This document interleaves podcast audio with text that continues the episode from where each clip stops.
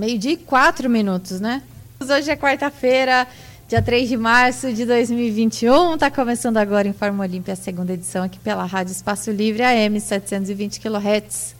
A apresentação é Departamento de Jornalismo, Janaína Long, Orlando Costa. Trabalho técnicos e estúdio, J. Rubens. Departamento Comercial, Carlos Jaconello. Gerente administrativo é o Rodrigo Cardona. E a direção geral de Miguel Ângelo Daúde. Confira agora as manchetes desta edição.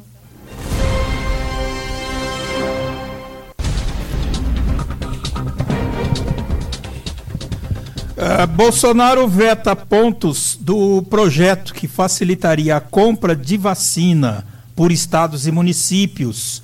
Deputado Genil Zuliani, relator, protesta. Dória propôs ação conjunta entre estados estado né, e municípios para enfrentar o agravamento da pandemia. Deve, inclusive, anunciar hoje fase vermelha total a partir de sábado. Diretor da Funfarm, Jorge Fares, pede colaboração da população para evitar colapso iminente nos equipamentos de saúde. Nova fase da Avenida Benatti foi inaugurada ontem com a presença do prefeito Fernando Cunha e do deputado federal Geninho Zuliani. Prefeitura liberou o recurso, o currículo, perdão, da nova secretária de saúde, nomeada no sábado, só agora pela manhã. Câmara vai votar projeto que autoriza transporte público gratuito para quem tem comorbidades que afetam a mobilidade ou câncer. Edvar Marques da Silva Alvadão completaria 60 anos hoje. A Escola Samba Sem Compromisso presta uma homenagem a ele. Tudo isso e muito mais vocês conferem com a gente agora, aqui no Informa Olímpia, segunda edição, que já está no ar. Você está ouvindo Informa Olímpia, segunda edição.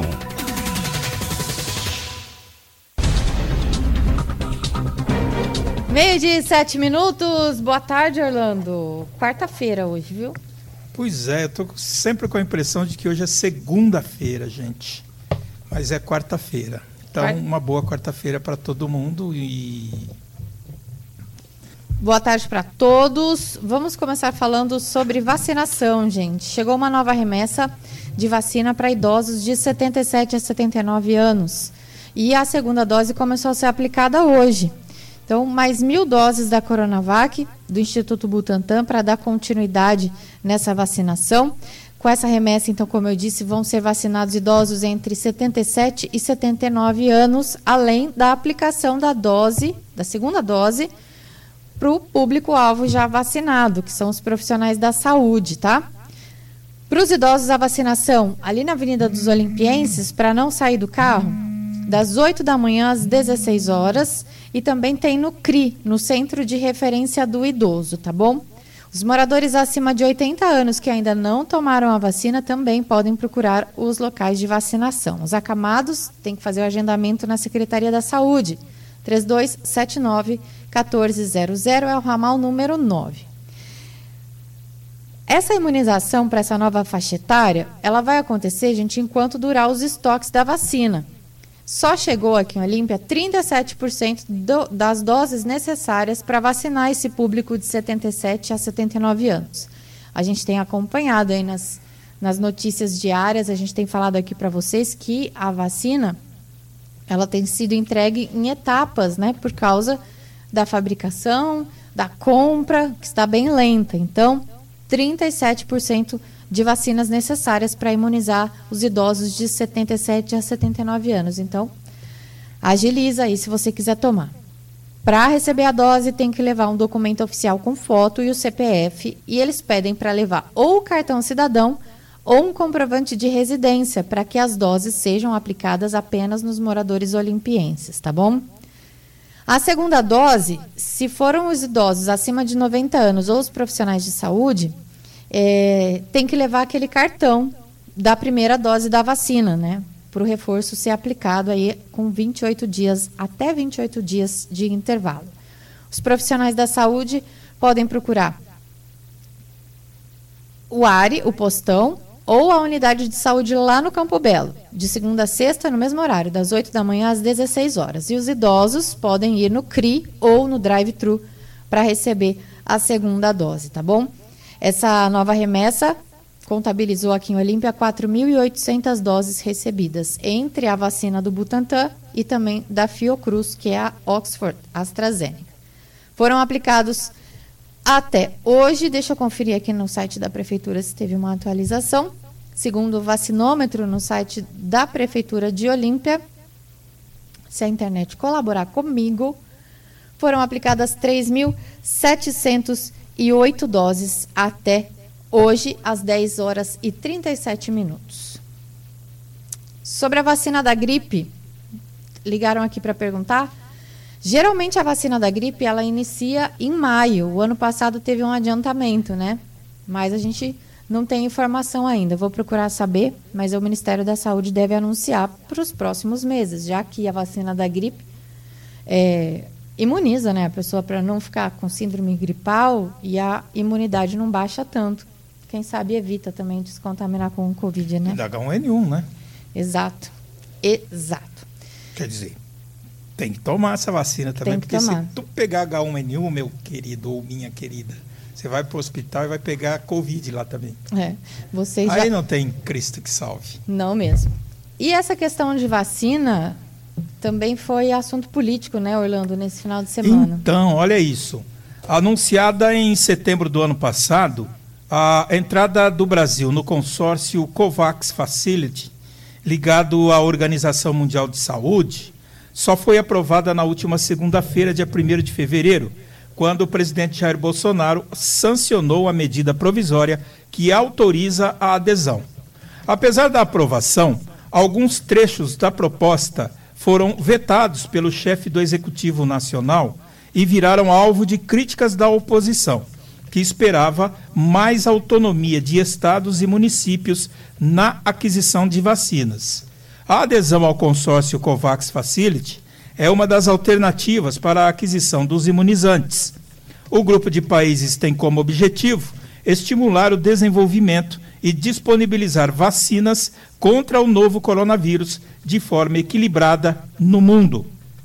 Uh, a adesão ao COVAX Facility não implicará a obrigatoriedade da aquisição das vacinas, que dependerá de análise técnica e financeira para cada caso, observadas as regras de reembolso dos valores aportados previstos no acordo de compromisso, na modalidade de acordo de compra opcional, determina a lei. Por outro lado, Bolsonaro vetou os artigos 3, 4, 5, 6 e 7 da proposta. Entre os motivos apontados, ele alegou que os trechos seriam inconstitucionais, não apontavam impacto orçamentário e poderiam gerar insegurança jurídica. No veto mais polêmico, Bolsonaro retirou o parágrafo que concedia aos estados e municípios o poder de adotar medidas necessárias para a imunização contra a Covid-19. A atuação era permitida caso houvesse omissão ou coordenação inadequada de ações de competência do Ministério da Saúde. O trecho determinava ainda que os custos dessas ações seriam ressarcidos pela União. Para barrar a medida, o Bolsonaro justificou que ela ofenderia o Pacto Federativo ao imputar à União a responsabilidade por despesas realizadas unilateralmente por outros entes da federação. Ele apontou ainda que a proposta poderia despertar ações na justiça sobre a aplicação dela em caso de omissão ou de coordenação inadequada das ações de imunização de competência do Ministério da Saúde. Abre aspas. O que poderia, inclusive, comprometer a necessária celeridade da vacinação da população brasileira, fecha aspas, afirmou. O presidente alegou também que os termos omissão e coordenação inadequada do Ministério da Saúde são genéricos para decidir quando a atuação de estados e município estaria autorizada. E eu engasguei aqui, gente, perdão. Os vetos feitos pelo presidente, no entanto, podem ser revertidos pelo Congresso. Os deputados e senadores têm um prazo de 30 dias para votar se aceitam ou não as sanções. Para a rejeição do veto, é necessária a maioria absoluta dos votos dos deputados e senadores, ou seja, 257 votos de deputados e 41 votos de senadores. Caso a quantidade seja inferior em uma das casas, o veto é mantido. Diante desta unidade do presidente Bolsonaro, dessa atitude do Bolsonaro, o deputado federal olimpiense Geninho Zuliani, do Democratas, emitiu uma nota de esclarecimento nos seguintes termos. Abre aspas. Recebemos a informação que o presidente da República sancionou a lei número 14.121, de 1 de março, oriunda da conversão da medida provisória número 1003 de 2020, da qual fui relator na Câmara dos Deputados e que autoriza o Poder Executivo Federal a aderir ao instrumento de acesso global de vacinas Covid-19, o COVAX Facility, estabelecendo diretrizes para a imunização da população. No entanto, fomos surpreendidos ao constatar que o presidente da República vetou seis dispositivos aprovados pela Câmara dos Deputados e pelo Senado Federal. O deputado elencou em sua nota de esclarecimento os pontos que o presidente da República efetuou o veto, contrariando frontalmente aquilo que foi debatido, decidido e aprovado pelo Congresso Nacional. É meu dever, como representante do povo brasileiro, eleito pelo Estado de São Paulo, indicar que o trabalho legislativo procurou trazer inúmeros avanços para a grave crise sanitária que enfrentamos, disse o deputado. O veto mais prejudicial que vem sendo apontado diz o seguinte: aspas, no caso de omissão ou de coordenação inadequada das ações de imunização de competência do Ministério da Saúde, ficariam os estados, os municípios e o Distrito Federal autorizados, no âmbito de suas competências, a adotar as medidas necessárias com vistas à imunização de suas respectivas populações e caberá à União a responsabilidade por todas as despesas incorridas para essa finalidade. Fecha aspas. Abre aspas. Como relator da MP 1003 na Câmara dos Deputados, fui acompanhado integralmente pelo senador Confúcio Moura, do MDB de Roraima, de Rondônia, perdão, que foi o relator nos, perdão, no Senado Federal. No entanto, o presidente da República, usando do veto, nossa, é da coronavírus, é praga não, gente. É, no entanto, o presidente da República, usando do veto, instrumento constitucional e legítimo, entendeu de forma diversa aguardaremos o pronunciamento definitivo do Congresso Nacional, que oportunamente apreciará os vetos apostos. Geninho Zuliani, deputado federal. No site da Rádio Espaço Livre está publicada a íntegra da nota de esclarecimento do deputado Geninho Zuliani. Acesse em www.espacolivre.com.br. Tá bom? A semana passada teve um, um, um, um, assunto aí pertinente com relação ao STF, né, Orlando? O Supremo Tribunal Sim. Federal tinha liberado para os já... municípios e para o Estado que quisesse correr atrás aí de vacina para a sua população, liberar a compra de vacina dos particulares, né, dos laboratórios particulares que aplicam vacinas normalmente no país. Está um embrólio, né? Sim. E, e o, o STF formou maioria eh, nesse sentido Está formada a maioria. Tem uma decisão do STF nesse sentido, certo? Que os municípios e os estados podem sim comprar a vacina e eles próprios distribuírem entre si, entre os seus municípios e aplicar na sua população. É, perante isso, e se o Bolsonaro não tivesse vetado essa esse, esse essa artigo, né? proposta, né, né que foi aprovada na Câmara mediante a medida provisória, o Olímpia, por exemplo, o prefeito Fernando Cunha podia, poderia comprar vacina, certo? Comprar vacina e ele, e, e ele próprio distribuir, vacinar todo mundo. Podia comprar, sei lá, 20 mil doses da vacina. Pronto, já praticamente Olímpia estava numa situação tranquila. Agora, com esse veto que naturalmente o Congresso vai derrubar, porque houve uma maioria a favor disso, né? E, então, tranquilamente, essa situação deve voltar. Inclusive, existe um consórcio é, do, do, do, da Federação Nacional dos Prefeitos, que já está, inclusive, organizando um consórcio de municípios para comprar vacina, certo? Inclusive Olímpia, se quiser, pode participar. Até semana passada parece que tinham é, 27 ou 37 municípios que haviam aderido, é, mas assim, mais de cidades maiores. Mas Olímpia pode. O prefeito, a prefeitura de Olímpia, acho que tem um caixa aí de uns 5 milhões de reais para comprar vacina. Certo? Tudo indica que sim, não sei. Não conheço as finanças da Mary Brita que pode dizer isso, se tem esse dinheiro ou não. Mas eu acho que um dinheirinho para comprar uma vacininha, o município de Olímpia tem sim.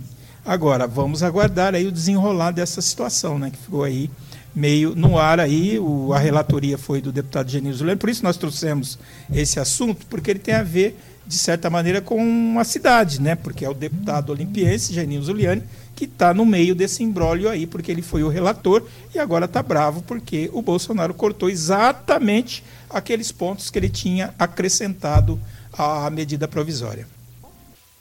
Vamos falar de assunto sério ainda? O governador João Dória ontem coordenou uma videoconferência com prefeitos do estado de São Paulo para debater novas ações conjuntas de enfrentamento ao coronavírus. O recrudescimento da pandemia levou o governo de São Paulo e as prefeituras a um alinhamento para a eventual aplicação de medidas mais restritivas em todos os 645 municípios do estado. Ele disse, abre aspas, que o momento é de união e mobilização diante de uma circunstância gravíssima como essa as duas piores das piores semanas desde o início da pandemia estão por vir. Acho que essa, essa semana passada e essa já já já estão no recorde, né? E ainda há expectativa de que outras duas semanas piores ainda cheguem. Então ele diz que o governo do estado e os prefeitos não podem estar indiferentes, tem que tratar o assunto mesmo debaixo das pressões que não sejam exclusivamente a proteção à vida. Essa reunião teve a presença, a participação, na verdade, que foi online, de 618 prefeitos e prefeitas, do secretário de Estado Marco Vignoli, que é de Desenvolvimento Regional, de Saúde, o Jean Gorinchen, a Patrícia Ellen, que é de Desenvolvimento Econômico, também os coordenadores do Centro de Contingência né, e os secretários de diretores com coordenadores do controle de doenças da Secretaria do Estado de São Paulo. Inclusive, daqui a pouquinho, a expectativa do anúncio do Dória, né, Orlando? Sim, exatamente. Foram 600... 618 municípios, prefeitos. Quase todos, hein? De 645, sim. Sim, sem sombra de dúvida. Isso dá uma ideia de como os prefeitos estão apreensivos com essa questão da pandemia. Quase todos, adivinha quem não foi? Quase todos eles estiveram lá presentes nesta reunião com Dória, certo? Para tratar dessa questão aí. O é, bicho vai presentes pegar. não, tá, gente? Foi por videoconferência. Por videoconferência. Estiveram Presente. presentes na reunião online. É, sim. Que vai que você fala, e o povo fala, ah lá, o prefeito foi lá em São Paulo se encontrar com o Dória. Não, gente, foi virtual, tá? virtual tá? tá? Online. Presença virtual. Isso. Agora se chama, tá? Então, vamos lá. Ó. O João Dória, por exemplo, ele vai anunciar daqui a pouco, em sua entrevista coletiva diária, dada na hora do almoço, quer dizer, depende do almoço de quem, né? Porque ele começa sim, a falar 15 para uma e vai até não sei que hora, que São Paulo entrará sim na fase vermelha do plano de combate ao coronavírus a partir da zero hora de sábado. A previsão é que essa nova etapa de restrições dure duas semanas.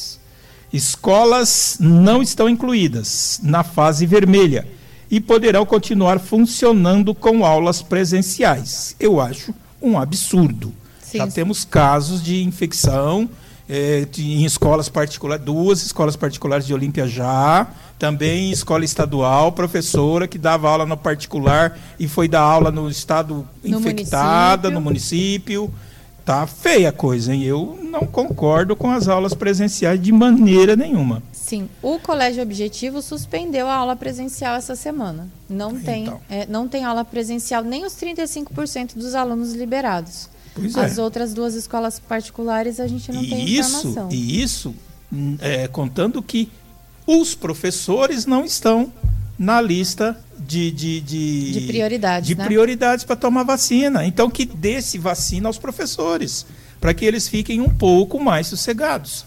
Né? Se, vai, se deram vacina para o pessoal da área da saúde, é, até nos que não estão na linha de frente, né, porque são da área da saúde, porque de uma maneira ou de outra estão envolvidos com essa questão, os professores também passam a ter, ou deveriam passar a ter, a, a, mesma importância dentro desse contexto. Né? Vão lidar com crianças e muitas crianças, vão lidar com outros professores, vão se relacionar com funcionários das escolas. Então, nada mais justo os professores também terem sido vacinados. Como não foi assim, a minha modesta opinião aqui é que não se volte às aulas presenciais, porque a coisa aí vai piorar. Enfim, a fase vermelha permite o funcionamento apenas de setores essenciais da economia, como farmácias, supermercados, padarias, agências dos correios, pet shops, clínicas veterinárias, postos de combustível e transportes coletivos, como ônibus, trens e metrô. E agora, igrejas porque o, o, o Dória recebeu muita pressão da Igreja Católica. Os padres começaram a malhar o Dória nas missas. Aí ele correu e liberou a igreja para não ter problema, né? Sim, só que ele também mudou. Antes era 40% da, da participação, né, de presença da, da capacidade da igreja, agora é 30%, diminuiu. Mas liberou. Está liberado. Certo. Uh, uh, já shoppings, comércio de rua e academias, por exemplo, para tudo.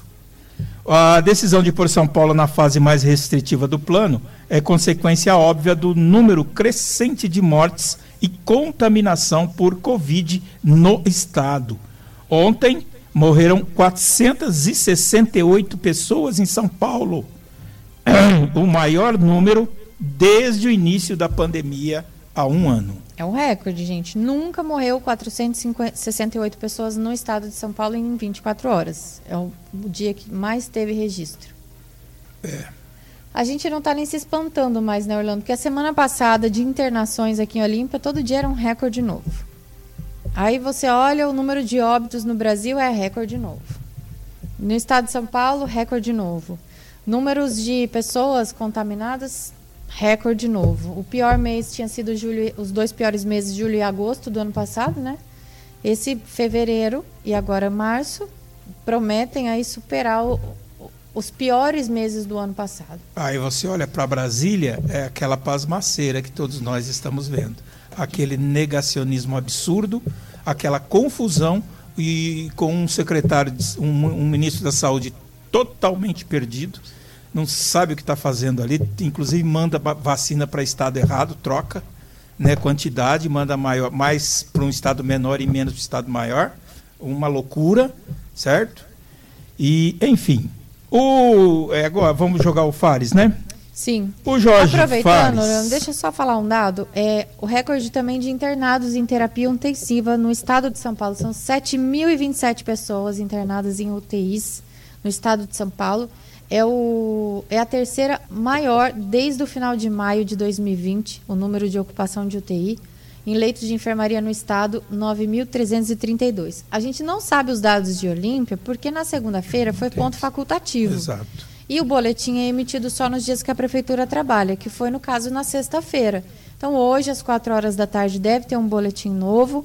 O último que a gente tinha, tinham 49 olimpienses internados. A gente posta às 4 horas da tarde, assim que receber no nosso Instagram e no nosso Facebook os dados atualizados de hoje Sim, que receberemos. Vai vir, vão vir os dados de sexta-feira, sábado, sábado, domingo, segunda e terça. Cinco dias. Segura a bucha. E os médicos estão fazendo apelos, né, Orlando? Todo Sim. mundo apelando. Mas eu ia falar uma outra coisa antes. Do, ah, do, do, do, do, de Olímpia, do, do, na sexta-feira nós tínhamos 13 leitos de UTI ocupados, nós só temos 15. Então está dando quase 90% de ocupação de leitos, tá? Então, não sei como que está hoje, a gente não tem essa informação. Mas na segunda-feira, na verdade, que foi a nota da Santa Casa, haviam 13 é, internados na, na, na no, no leito de UTI. Se lotar, gente, a região aqui também não está tendo mais vaga. Rio Preto, não, teve aquele Barretos, caso Bebedouro. Do, teve o caso de um morador de Tabapuã esse final de semana que morreu na fila para internação pra de internação, COVID. gente. Está tendo fila para internação. Aí, sabe o que, que já estão cogitando? Se a situação continuar piorando desse jeito, ou a pessoa que chegar no hospital, não em Olímpia, não é o caso de Olímpia, mas é, de modo geral, chegar no hospital em situação crítica, situação grave, que necessita de uma UTI e essa UTI não tem, eles vão sedar o paciente para ele morrer sem dor. Tá bom? Tá desse jeito. Essa é a possibilidade. Ainda ficam os boquirroto aí falando bobagem. Mas o, vamos ouvir um, um, um, médico renomado aqui na nossa região, que é o que doutor. Inclusive teve Covid, né, Orlando? Teve Covid, né? Ficou doutor internado. Jorge Fares, aqui de São José do Rio Preto. Ele é diretor da FUNFARM, que é a Fundação Regional de Medicina de São José do Rio Preto. Ele faz um apelo exatamente por causa dessa situação que estamos vivendo. Eu sou Jorge Fares, diretor da FUNFARM, que envolve o Hospital de Base, o Hospital da Criança, as outras unidades de saúde do complexo. E eu quero a atenção de vocês, por, se possível, 4, 5 minutos, para falar sobre a Covid, o que, que, está acontecendo em nossa cidade, em nossa região e a perspectiva. É, hoje o Hospital de Base, que tem 133 leitos de UTI exclusivos para a Covid, está com uma ocupação de 124 desses leitos. Portanto, 93% dos leitos de UTI estão ocupados. Cresceu muito nos últimos 10 dias né, e vem crescendo dia a dia. Isto não é só no hospital de base, é também nos hospitais privados da cidade, é na Santa Casa, é na Santa Casa de, de Votuporanga, de Fernandópolis, de Jales, de Santa Fé, é no Hospital Escola de Catanduva, é em toda a nossa regional de saúde uma ocupação de 80% a mais de 90%, com grande previsão de estourar nos, últimos, nos próximos dias a ocupação dessas instituições, que não tem chance de aumentar tem, não tem chance de aumentar seu número de leitos. Principalmente porque as outras doenças continuam acontecendo, já foram sacrificadas, mas a população continua tendo acidente, tendo infarto, tendo AVC, tendo tumores, e não dá para acabar com esses leitos, então não tem como remanejar esses leitos para a Covid. Então é hora de a população começar a pensar, tá certo? Vocês terem uma ideia, nossa regional de saúde tem mais leito que seis, sete estados do país, certo? Só que esses leitos estão saturando. Então é só ver o que está acontecendo agora em Porto Alegre, certo? No Rio Grande do Sul, que não tem mais leito, Florianópolis, no Ceará, na, na, na, no Amazonas, no Acre, tá certo? Estados que onde os leitos praticamente a população está aguardando em fila ou tendo que ser remanejada para outros estados. Não queremos de forma alguma que isso aconteça na nossa região, mas está prestes a acontecer. Então agora nós dependemos da população, tá certo? É, o, o, hospital de base andou recebendo aí, hoje nós temos 10 pacientes que vieram de Araraquara, de Bauru, de Aracatuba.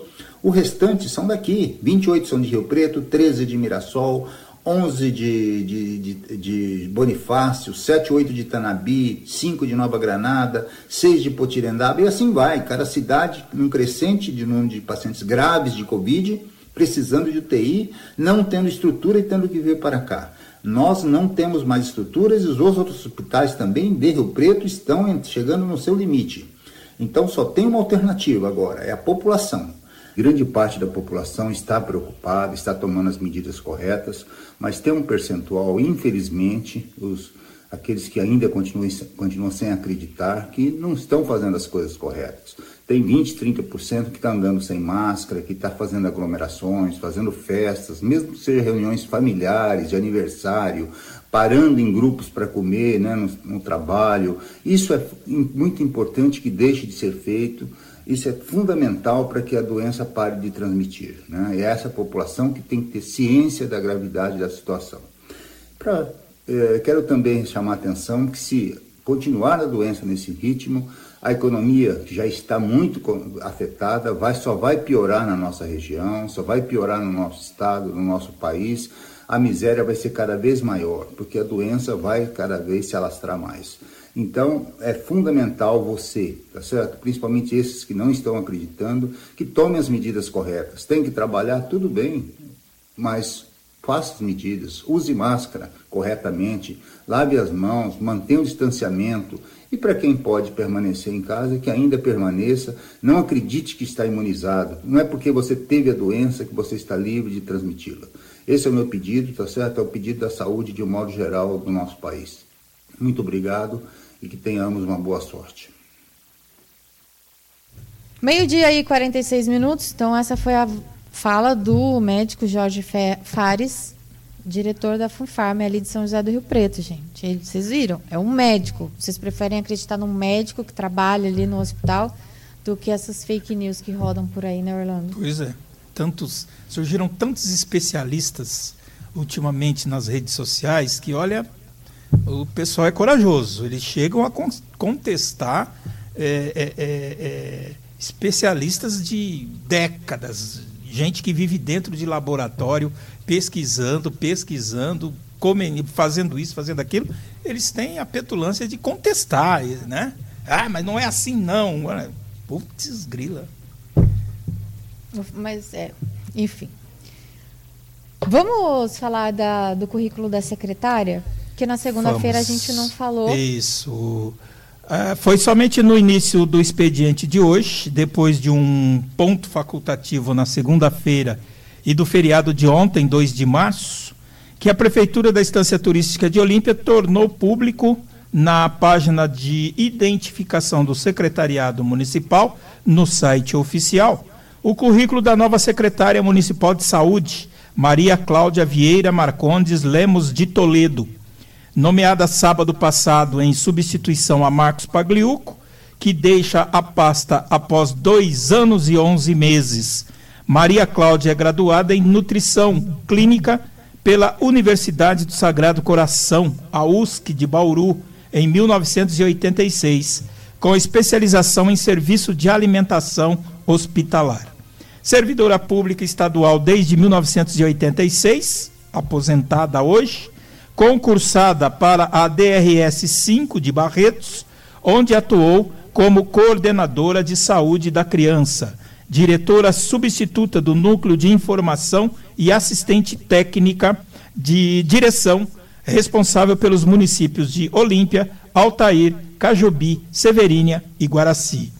Trabalhou junto à Secretaria Municipal de Colina em 1998, onde atuou no setor de planejamento, nutrição clínica e nutrição hospitalar. É conselheira municipal de saúde desde 1998 até o presente momento, onde sempre exerceu o cargo de secretária executiva. Lotada no município de Olímpia desde 2017, atuou como assessora de gabinete 2 diretora da Divisão de Planejamento e Avaliação e diretora da Divisão de Serviços de Média e Alta Complexidade, permanecendo nesses cargos até ser nomeada secretária. Nós havíamos falado que ela era poderia ser é, enfermeira, enfermeira ou padrão ou nutricionista ou as duas coisas. Na verdade, então, ela é nutricionista. Meio-dia e 50 minutos. Boa tarde para o Eduardo Barbosa, Cris Soares. O Valtinho Bernardes Nunes está mandando boa tarde. A live de segunda-feira na comemoração dos 118 anos da nossa Olímpia foi fantástica. Parabeniza. Ele está parabenizando a todos, principalmente o Estevão, pela apresentação do evento. Regina Maciel, boa tarde, Orlando e Janaína. As igrejas evangélicas estão com aglomeração. Desde, desde o começo da pandemia, né? Infelizmente, a gente fala aqui e deixa de falar, porque senão a gente é, acaba sendo recriminado, Regina, infelizmente. Aparecido Mariano, ele disse que não está entendendo por que está tendo aulas. Ela disse, né? Aparecida, Aparecida Mariano. Mariano. Que as escolas, com Nós tudo que está acontecendo. um processo ainda aqui nessa rádio. Sim. Marisa Martins, boa tarde, Orlando e Janaína. PV Higienização diz que não existe isso de sedação, acho que era o que você estava falando, seria assassinato. Cadê os hospitais de campanha que esses, esses boas pessoas é, desmontaram? E também o João Souza disse que teve verba, que veio verba e o governo federal liberou muito dinheiro e cadê a verba? O governo federal não quer nem deixar comprar vacina, né, Orlando? É, tá complicado. E Dia Cruz, boa tarde, Orlando e Janaína. Só Deus tenha misericórdia de todos nós e que o povo tenha mais consciência que cada dia está aumentando mais a pandemia. Vamos ajudar com as medidas corretas para que a doença tenha fim. Maria passa na frente, amém. Driele Vidotti também, boa tarde. Maria José Nunes Barata. Orlando, esse hospital de campanha atendia só casos leves ou também casos graves entubados em UTI? Tinha estrutura para atender pessoas é, que precisariam de UTI. Aquele hospital de campanha aqui em Olímpia era mais uma enfermaria, né? Era para pessoas com sintomas leves da Isso. doença, que podiam ser tratadas ali com o uso de, de poucos recursos Exato. técnicos, né? Embora com mão de obra técnica, médicos, etc., mas que não necessitaria de tantos equipamentos, equipamentos sofisticados, como os equipamentos de UTI. Então, era para aqueles eh, infectados leves que usariam ali o hospital de campanha. Sim, a Laís também diz que está ouvindo a gente lá de Ribeirão Preto. Ela que é amiga da Bahia está ouvindo a gente à espera da homenagem do Vadão, que vai ser loguinho depois do intervalo. Certo. Aqui é a Sandra Bizelli assistindo a gente também, que você não falou, a Bel Remonte também assistindo a gente. E no tocante a esse mandou muito dinheiro, eu acho que essa é uma discussão vencida. Vencida. Sabe? Inclusive o Bolsonaro andou publicando, olha quanto que eu mandei, ele manda. É, parte daquilo tudo que ele mandou é uma, é uma transferência constitucional. Ele não está fazendo favor nenhum para ninguém. Tá? Ele está apenas cumprindo a Constituição Federal. Certo? O restante do dinheiro que ele encaminhou é o dinheiro extra, autorizado pelo Congresso de um orçamento à parte para poder socorrer os municípios. Se os municípios não têm mais dinheiro, é porque o dinheiro não deu para aquelas finalidades, certo? Então, não há que se ficar cobrando, ah, mas o governo mandou bastante dinheiro. Ele, primeiro, cumpre ah, uma determinação constitucional e, segundo, manda de um orçamento apartado, que é o orçamento emergencial eh, do governo.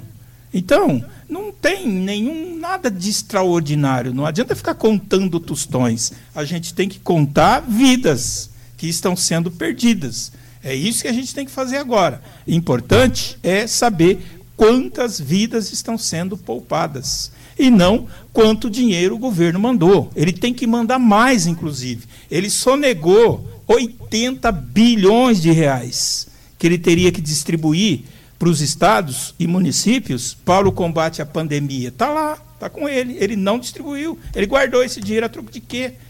Se tivesse distribuído, será que não teria melhorado um pouco mais o trabalho de combate Ou então comprasse a, a vacina, né? coronavírus? Ou então comprasse 80 bilhões de vacina. Olha que beleza. Vacinava até o cachorrinho da madame. Pois é.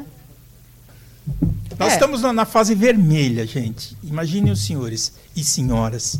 Não era para nada, tá? Nada, nada funcionando. Porque assim, ó, o bar, teoricamente, se ele. Você. Se você comprar uma bebida no bar alcoólica, você não pode beber ali na porta. Porque está proibido a cons- a consumir em vias públicas, em praças. Então você vai no bar, você vai comprar bebida, você tem que ir para sua casa. Você vai beber na sua casa, você não pode beber na rua, entendeu? Se o bar vende é, salgado, essas coisas, refrigerante, aí tudo bem. Mas a bebida alcoólica não pode consumir na rua, tá bom, gente? Quer dizer, não é que não pode consumir na rua, você não pode ficar parado, né? É, é isso? proibido. Agora, se tiver com uma cerveja bebendo, andando, indo para casa, não tem problema nenhum. que o decreto fala que é proibido beber nas vias Você não públicas. pode praças acumular. Acumu- Exato. é, como é que fala? Sentar.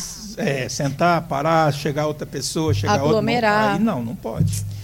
Maria José Nunes Barata diz que é a triste realidade que é o, esse é o tipo de líder que governa uma nação irresponsável com vidas. É, e a gente fala aqui também, ah, o comércio na fase vermelha tinha que estar fechado. Não é porque nós queremos, a gente apenas está é, Falando é, do transmitindo né? para vocês o- uma constatação com base no decreto. Não é que a gente quer que feche. Ah, vai lá, fecha. Não. A gente só está dizendo para vocês que na fase vermelha, o comércio, é, academia, tudo era para estar sem atividade nenhuma.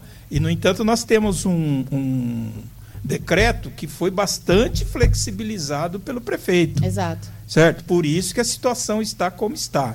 Agora, depois dessa manifestação, decisão do Dória de daqui a pouco, a gente não sabe como que vai ficar. Sim.